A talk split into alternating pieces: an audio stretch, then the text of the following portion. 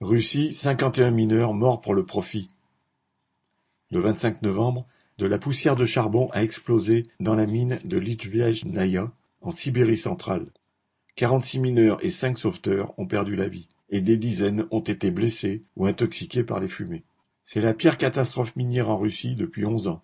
L'explosion s'est produite dans une mine propriété du groupe SDS, constituée lors de l'effondrement de l'URSS en s'emparant d'actifs miniers quasi abandonnés.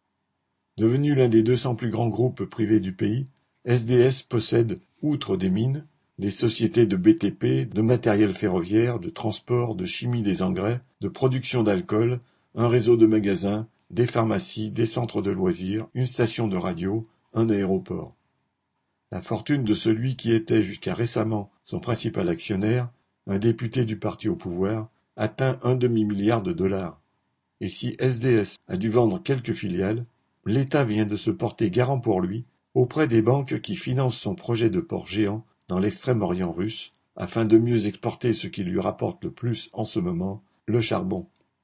Dans le contexte de flambée des prix du charbon sur les marchés mondiaux, organisés par les grands groupes capitalistes de l'énergie, la direction de SDS a mis le maximum de pression sur les mineurs.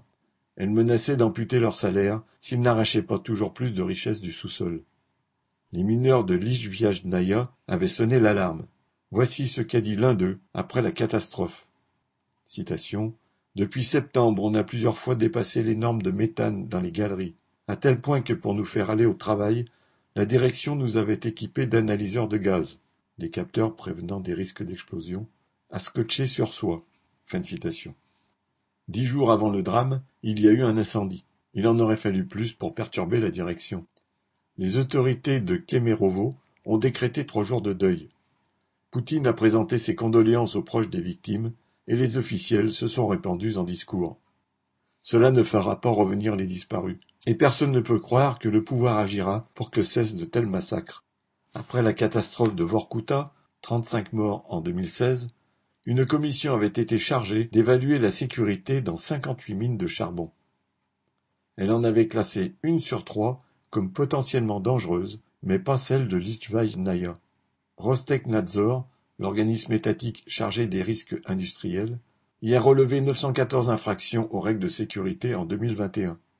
Et la direction s'en tire à très bon compte. Elle n'a dû interrompre la production que neuf fois, et le montant des amendes est à peine de 4 millions de roubles, même pas 50 000 euros. Le prix du charbon expédié depuis les ports de la Baltique a bondi de 47 à 237 dollars la tonne et de 99 à 236 dollars pour les ports d'Extrême-Orient. Sur cette base, SDS aurait donc payé en amende l'équivalent de 500 à 1500 tonnes de charbon sur 5,2 millions de tonnes extraites à Litviajnaïa en un an. Le prix du charbon a d'ailleurs si fortement flambé que SDS va, malgré l'explosion de Litvajnaya, augmenter ses profits par rapport à l'année précédente. Les propriétaires des mines n'ont absolument rien à craindre. Après l'explosion de 2004 à Litvajnaya, la justice a condamné à des peines avec sursis neuf membres de l'encadrement technique et personne d'autre. Après celle de Raspakaya, le tribunal a ouvert une enquête criminelle. Il l'a poussé dans la hiérarchie des responsabilités jusqu'au directeur technique de la mine, mais pas plus loin.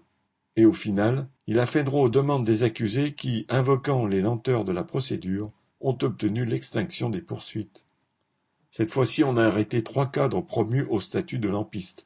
Seront-ils jugés, voire condamnés En tout cas, la justice russe fera tout pour ne pas léser les propriétaires de cette mine tombeau de 51 mineurs. Un système mondial de minés par la course au profit ne peut fonctionner qu'avec la peau et la santé des travailleurs de tous les coins de la planète. Pierre Lafitte